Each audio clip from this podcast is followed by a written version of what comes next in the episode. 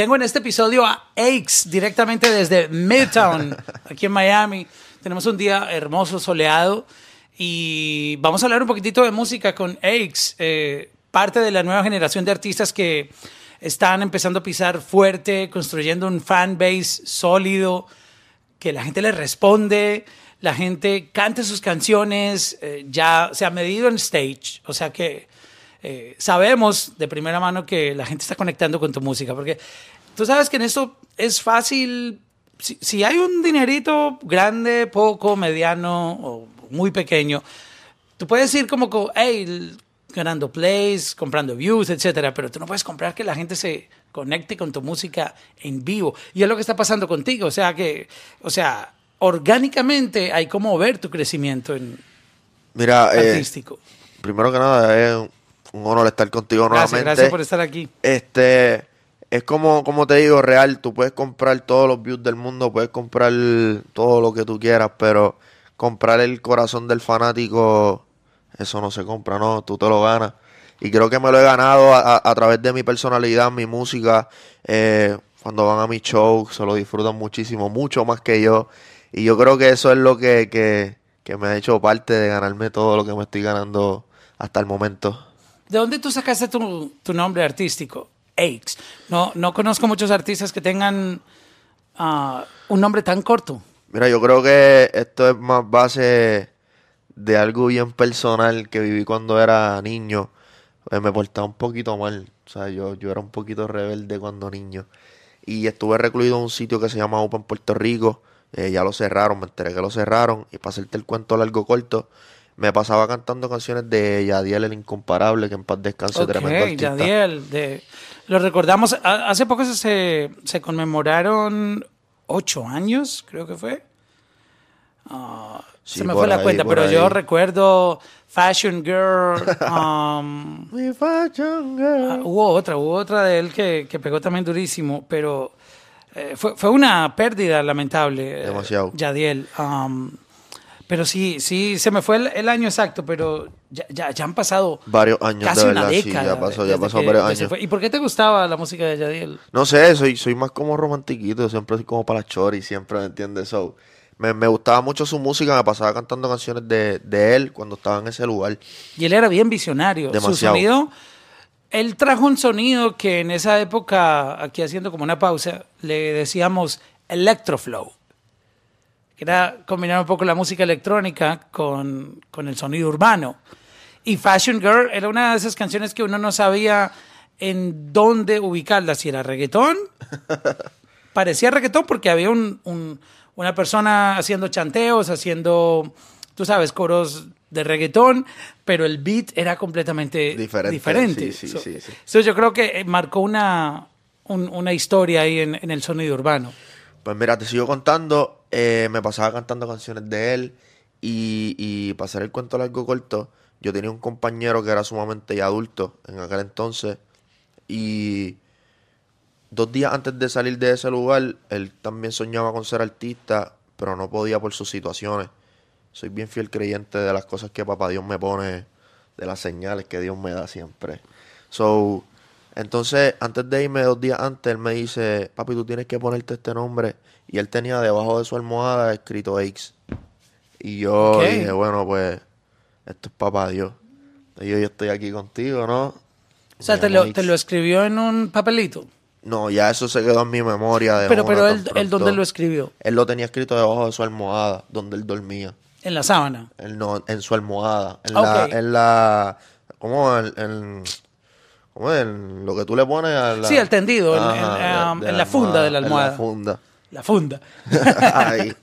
Y yo estoy aquí, entiendes, me puse ese nombre y ya tú sabes, las señales de papá Dios yo creo que nunca fallan. Y aquí estoy. Pero no, nunca supiste cuál era el real significado de cada una de las letras. Mira, yo creo que no, pero el significado que me llevo es como que realmente esto es un dos por uno, ¿me entiendes? Quizás él no lo logró y estoy aquí yo hoy en día haciéndolo, ¿no? ¿Me entiendes? O sea, es como que una señal. Ponte esto y no nos conocíamos solamente fue en ese lugar, yo nunca más lo volví a ver. So, que me entiende, me llevé eso conmigo y eso es un recuerdo que para toda la vida va a vivir conmigo. Wow, nunca había escuchado una historia de esta manera y sobre todo que tú no tienes la respuesta. O sea, tienes No la tengo. historia de, de- de por qué te lo pusiste, pero el significado como tal, No sé, No, algún no- día, algún día no hay como- esa respuesta. no tienes la certeza de qué significa. Así mismo es. Eso es solo un mensaje que, que Solo recibiste. Ok. ¿Y, y has intentado descifrarlo? No, Como que quiere decir E, la I y la X. O... no. Pero algún día creo que voy a tener esa respuesta. Algún día. Si fuera por palabras, ¿qué sería? Esperanza, Esperanza, inspiración. inteligen- inteligencia, inspiración. ah, y la X, ¿qué podría ser? A romperla. A romperla. Qué duro, qué dura ah, historia. no, wow. no, demasiado. A, a veces pasan cosas que uno no les No encuentra explicación. O sea, Así como que pasan. Pasan. Y, y uno, por más que se pregunte, no, no, no le va a encontrar una explicación lógica, pero uno interiormente siente que era correcto. Claro, que, que eso tenía que pasar así. Sí, sí, yo creo que vuelvo y te repito las señales de papá Dios cuando a veces te llega, a veces tú estás bien down o estás bien triste y de repente te pasa alguien por el lado y te dice algo, oye cosa y tú te quedas pensando como que ¿de dónde salió toda esta cosa? ¿De dónde salió esto? Y, y realmente eso es Dios, ¿me entiendes? Eso es papá Dios que te pone en el camino personas las cuales te abren la mente y te llevan a, a otro mundo. Aquí tengo tu catálogo de Spotify. Vamos a empezar a hablar de tus canciones. La número uno es Persia Remix, la número dos Infiel, número tres Tour Remix, bueno, Infiel Remix número dos, tres Deseo, perdón, la cuatro es Tres Deseos Remix y la quinta Infiel. O sea, tu música ha sido tan buena que tiene secuelas, o sea, todas terminan teniendo remix y a la gente le gusta mucho Claro, el remix claro, también. claro. Sí, sí. Todos mis temas, realmente la mayoría, siempre le damos como un segundo turno al bate. ¿Entiendes? Como que hicimos esta canción eh, por, por, por... Me mencionaste Infiel. Infiel fue una de esas canciones cuando la lanzamos la original que fue junto a Raúl Alejandro y Braithiago.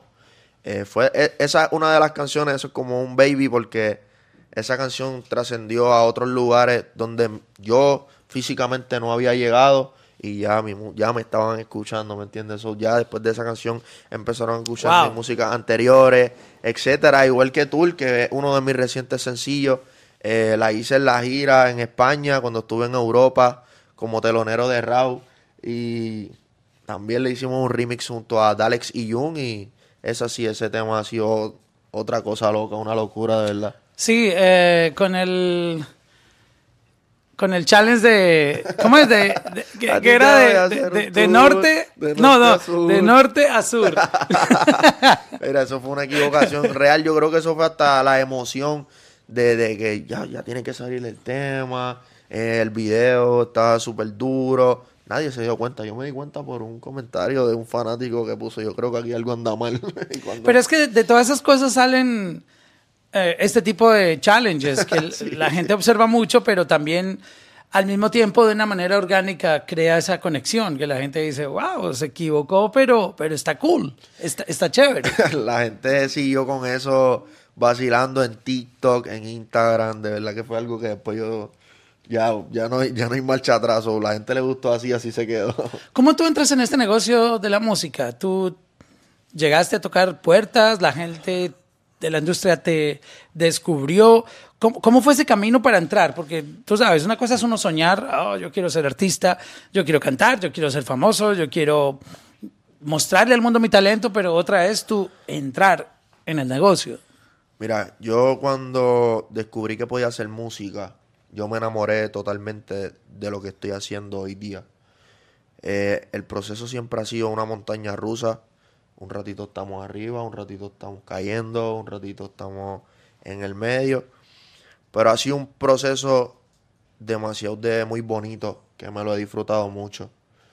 Yo comencé abriendo puertas como compositor, escribiendo ¿A quién le componías en ese momento? eh, logré escribirle canciones a Brian Mayer, eh, logré escribirle canciones a De La Ghetto, eh, logré escribirle canciones también a, a Nio.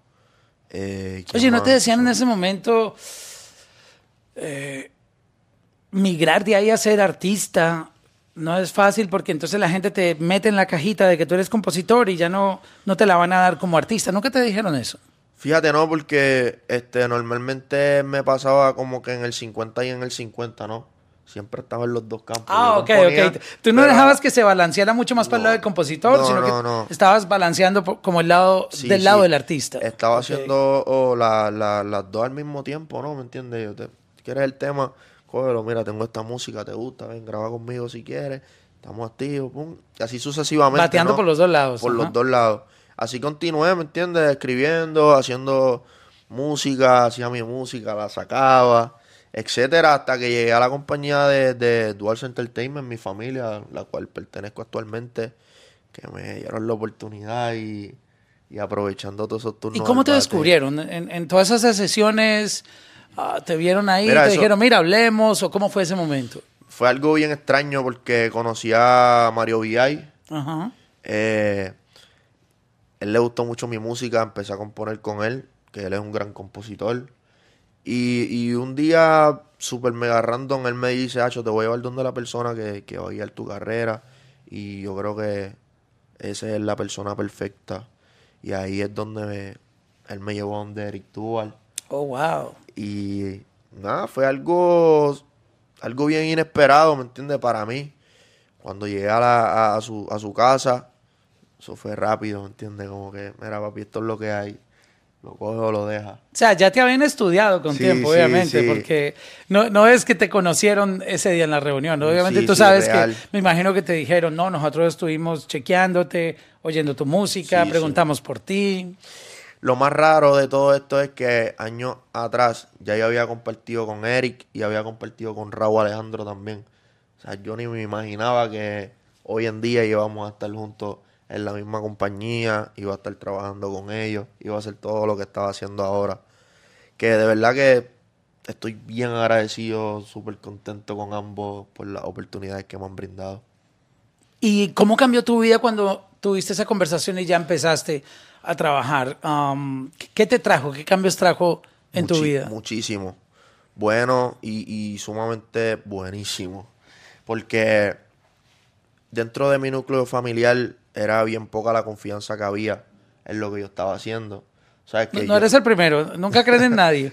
este, Dice, no, te- estudia, conviértete en un abogado. Sí, sí, era bien difícil. Porque obviamente toda madre quiere el bien para su hijo, ¿me entiendes? Tú sabes que este ambiente aquí es un poquito pesado, un poquito difícil. Y pues les, les entra ese pánico de que contra no quiero que se me pierda, no quiero que haga estas cosas mal, etcétera. Pero, pero dema- demasiado de mucho fue el cambio porque empezamos a trabajar muy rápido. eh, la música que estábamos lanzando era aceptada por el público, eh, los shows. De verdad que un cambio del cielo a la tierra, como yo digo. Wow, y es una gran bendición. O sea que tú tuviste una sola persona que creyó en ti, que esa persona te puso con la gente correcta a hablar. Wow, o sea, a veces, muchas veces uno espera como que, ah, necesito que todo el mundo me la dé y todo el mundo crea en mí. Y, y a lo mejor una sola persona es la que puede cambiar tu vida, ¿no?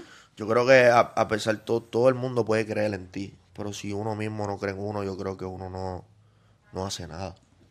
O sea, yo creo que la persona más positiva a lo que sea, a lo que tú vayas a hacer en la vida, tiene que ser uno mismo, ¿no? O sea, puede haber mil, miles de personas diciendo tú puedes, tú puedes, pero si dentro de ti tú no tienes el tú puedes, siento que no, no vas a hacer nada.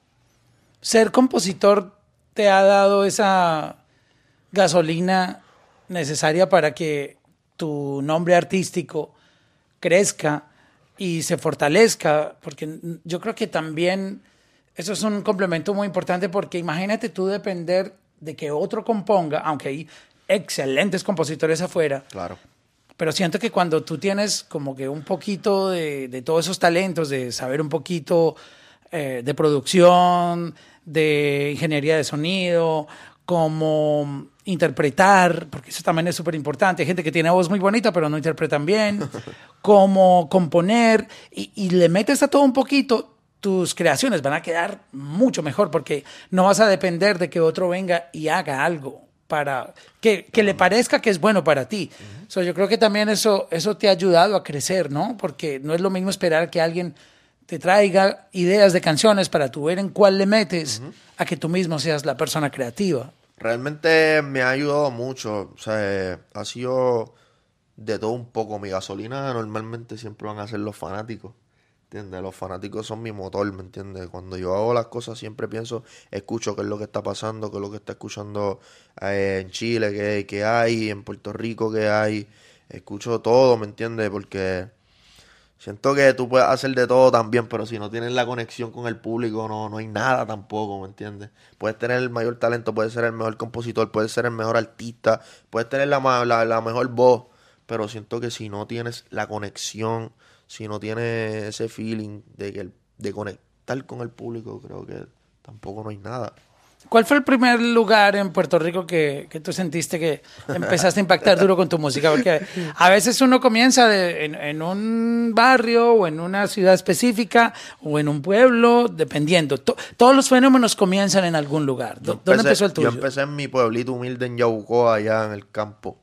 Allá fue donde empecé a escuchar mis primeras canciones en los carros, empecé a hacer mis primeros shows en, en la escuela, en los prom. eh, ahí fue donde primero empecé a escuchar mi música. Luego de ahí me sorprendió mucho porque ya en la ciudad en Puerto Rico, lo que se le llama San Juan, Carolina, empezaron como a llamarme para hacer party. Eh, no, mira, que queremos que vengas para acá. Yo no sabía ni, ni qué decirle. Mira, ¿cuánto tú cobras? Yo no sé ni cuánto cobrar ahora mismo por, por ir para allá a cantar. Y Estaba solo en ese momento. sí, solo. Y, y fui. Y el público, eso era una cosa, una locura, de verdad. Hablando de shows, cuéntame tu, tu experiencia en vivo abriendo conciertos con Raúl Alejandro. Eh, los videos que hay online muestran esa conexión que la gente tiene con tu música, te corean las canciones, te las cantan, es decir, la gente te la está dando, como dicen ustedes en Puerto Rico. Mira, yo creo que te puedo decir de todo, pero lo- la emoción que tengo por dentro creo que no tiene palabras. En todos los shows que me trepé, desde Estados Unidos hasta Europa, Chile, fue algo que me tomó de sorpresa mucho. Yo, yo fui con una expectativa y, y al ver cuando salía por el escenario, todo el público cantando mis canciones, todo el público gritando, de verdad que es algo que me voy a llevar para siempre en el corazón. Algo demasiado muy grande. Tú chequeas los analytics de tus canciones, entiendes e interpretas un poco cómo se comporta la gente con tu música. Si te digo la verdad, no lo chequeo. No, no, no me meto eso en la cabeza de... de- de- No te presionas, No, exacto. realmente como que yo sigo haciendo música, sigo haciendo música, sigo haciendo música y va a llegar ese momento, ¿me entiendes? ¿Crees que es, es malo estar más pendiente de los números que, que preocuparte por, no sé, o, o- o tomar las cosas de la manera como deben ser? Cuando tú haces las cosas con pasión, con amor y le metes todo tu empeño, toda tu dedicación y disciplina a un trabajo, obviamente tienen que haber resultados, pero hay gente que se concentra más en, en el número. ¿Qué pasa con estos números? Y como que pierde un poco el norte de por qué hace la música, ¿no? Eso es real. Yo hago música con mi corazón. So, los números, fine. Hablamos de eso ahorita. Tú, los números se pueden comprar, los números los puedes manipular, pero el fanático no lo puedes manipular. ¿Entiendes? So, tú puedes comprar millones de views y a la hora que te trepes a la tarima, ¿qué va a pasar? Exacto. Si no se sabe tu canción, eh, no, no van a disfrutar de nada porque todo te estás mintiendo a ti mismo. Es el punto. Es Ya que hay un, hay un momento donde en conversaciones como que, mira, hay que hacer que esta canción crezca como sea. O sea, puede que esté funcionando, pero como se dejan llevar por, por números y no ven los números que quieren, eso no quiere decir que tu música no esté funcionando. Claro. El- los números son otro universo y otra, otro show diferente. O sea, yo conozco artistas que tú entras a Spotify y no tienen buenos números. Eso te iba a Y se la pasan girando. No, eso y no tienen muchos followers en Instagram y se la pasan girando. Y conozco artistas que tienen millones de streams en Spotify, millones de views en YouTube, millones de followers y no los han llamado para su primer show. Nada. O sea, eso es raro. Sumamente raro. Rarísimo, rarísimo, real. De verdad que es sumamente raro. So, yo de mi parte me concentro más en siempre dar buena música y nada, pichadera los números. Los fanáticos son los que son los jueces, al fin y al cabo, los fanáticos son los que deciden si te quedas o te vas. Es cierto. ¿Cómo tú ves la, la evolución de la música? ¿Para dónde vamos con este sonido urbano? Yo creo que el reggaetón no es el, el único género que tenemos para ofrecer y que el urbano latino, para que lo entiendan ah, como nueva generación de, de sonido o de artistas, puede evolucionar a ofrecer muchos sonidos más. Yo creo que el mundo es tan grande que tenemos mucho más para dar como latinos. ¿Tú, ¿Tú cómo te ves creativamente? O sea, ¿qué hay en tu cabeza en términos de sonidos? Quiero experimentar con este tipo de géneros. No estoy cerrado a esto. Hay artistas que solo les gusta irse por un camino, ¿no? Y es respetable porque es donde se sienten cómodos haciendo. Yo personalmente, obviamente, el reggaetón, eso es los principios, ¿entiendes? Los inicios y eso siempre lo vamos a hacer, pero yo por lo menos me considero un artista versátil, hago de todo, ¿no? Eh, la bachata, eh, el reggaetón eh, mezclado con pop, hacer muchas cosas, pero obviamente actualmente estoy centralizado más en el reggaetón, en la línea por donde comencé y, sigo ahí. Ya más adelante creo que vamos a experimentar con otro sonido y, y otro tipo de género. ¿En dónde están haciendo beats o sonidos que a ti como compositor y artista te interesa? O sea, ¿qué lugar del mundo te mantiene como motivado a decir, yo quiero ir allá, porque allá me gusta lo que están haciendo? Fíjate, actualmente he conocido muchos productores de Colombia que están haciendo... Medallo. Sí, hay un, reggaetón como no sé, no sé ni cómo llamarle. Son totalmente diferentes los sonidos, eh, las baterías que están utilizando. He tenido la oportunidad de colaborar con muchos productores en Colombia que me fascinan muchísimo. Yo creo que ahora mismo es uno de mis nortes trabajar mucho con, con ese sonido de allá de Colombia. Es increíble que uno piensa que el reggaetón es todo igual y cuando uno habla, por ejemplo, con un artista de Puerto Rico, ellos sienten la diferencia del sonido que se hace en Colombia y viceversa. Ah, la gente de Latinoamérica siente el sonido de Puerto Rico también diferente. Yo creo que eso es lo que hace especial cada lugar donde, donde se hace música. Sí, porque como que siempre, ok, escucho el sonido de Puerto Rico, pero yo quiero hacerle esto diferente, yo quiero meterle unas baterías diferentes y es como que le abre la mente a, todos los productores, ¿no? De, hacer cosas sumamente diferentes.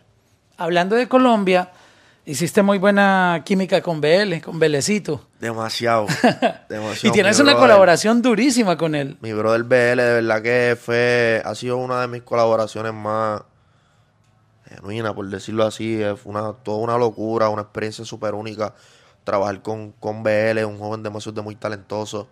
Eh, el video, la canción, la vibra. Eso sale ahora el 24 de junio, si papá Dios lo permite, sale para la calle. Y yo creo que esa es una de las canciones que me atrevo a decirlo con toda la seguridad del mundo, eso va a ser un palo mundial. Yo ya tuve el, chance de chequear el, el, video que me lo enseñaste y me encantó el sonido. Wow, es, es no es lo mismo que hemos escuchado. Es moderno, urbano, muy catchy, pero, pero tiene su propia identidad la canción. A mí me gusta cuando escucho canciones que traen esa frescura y que no se parecen a otra que no haya escuchado. Es una canción totalmente diferente. Es producida por Mafio, el productor Mafio. Mafio, el parcero Mafio. Sí, es, es una canción demasiado muy fresca. Eh, muy bonita para dedicarla, puedes disfrutarla, puedes bailar. Eh, yo creo que es la canción perfecta ahora para salir en el verano. De verdad que sí. les va a encantar, les va a encantar cuando, cuando, cuando puedan tener el chance de escucharla cuando salga, porque la verdad tiene, tiene muchos elementos. ¿Qué fue lo que te, te gustó de, de BL? ¿Tuvieron como una, una conexión rápida? Ah, me estabas contando antes de empezar esta conversación que, que para ti es hasta el momento el mejor video y la vibra más grande que tú has sentido haciendo una, una ha hecho demasiado, de verdad que sí, porque como que no nos conocíamos, él y yo apenas no habíamos hablado. Cuando hicimos el video éramos como que, como si nos hubiéramos conocido hace como 20 años. Parceros de toda la vida. De toda la vida, disfrutamos el video, la vibra, todo lo que pasó en el video, eh, la comunicación hasta el sol de hoy. De verdad que ha sido uno de los videos super más duros que he hecho en toda mi carrera. ¿Y cómo se dio esta colaboración con BL? ¿Ya, se seguían? ¿Hablaban? nada, fue algo súper mega orgánico porque cuando creé la canción, yo estaba hablando con, con la oficina, con Frank, y le dije, Acho, yo creo, yo siento que este artista es el, el pana que la O sea, va a tú lo romper", escuchabas, sabías Sí, de él. claro, sabía de él. Y, y él me dice, no, pues vamos a trabajarlo. Hablaron con, con DJ Luyan y ya como en unas dos semanas yo ya tenía las voces de BL ya en Oh, el tema. wow. So que de igual manera siento que él sintió la conexión en el tema y yo, coño, está bueno, tengo que zumbar. Y, y así fue. Hicimos el video, hicimos todo y sé que va a ser un palo cuando salga.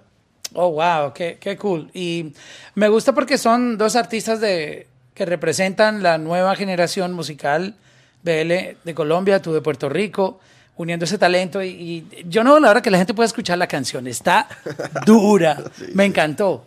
Tiene, tiene muchas cosas y me gustó mucho porque te conecta todo el tiempo. Son- hay canciones que uno puede encontrar interesante el intro y luego de pronto eh, en el coro se cae un poquito, pero no, eh, o sea, como que supieron mantener la, Todo. la vibra todo el tiempo. Todo, todo, de inicio hasta el final.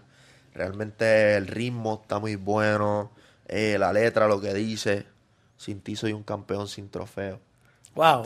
So, Es- Esa está buena para enmarcarla y ponerla aquí en, so, en la pared. Algo que, que- que yo digo que esa canción va, va, va a ser algo bien grande para mi carrera y, y- y para los fanáticos también que se la van a disfrutar mucho. ¿Cómo tú trabajas? Tú estás todos los días en el estudio, enfocado, sacas tiempo para ir de party, porque no es fácil lidiar con, con la disciplina, sobre todo cuando uno es, es tan joven en, Mira. en esta industria. ¿Cómo, cómo tú, tú haces? Yo creo que a la, a la hora de trabajar, de hacer música, de crear música, soy bien disciplinado. Ahí sí me considero súper disciplinado. Todo el tiempo no estoy en el estudio, obviamente, eh, por, por estar haciendo los shows, viajando entrevistas, etcétera. Pero cuando estoy en Puerto Rico, la mayoría del tiempo siempre estoy en el estudio. Así sea creando un intro y un coro. Siempre estoy como que en el maquineo de, de, bueno, ¿qué hay que hacer hoy? Hoy hay que hacer algo diferente.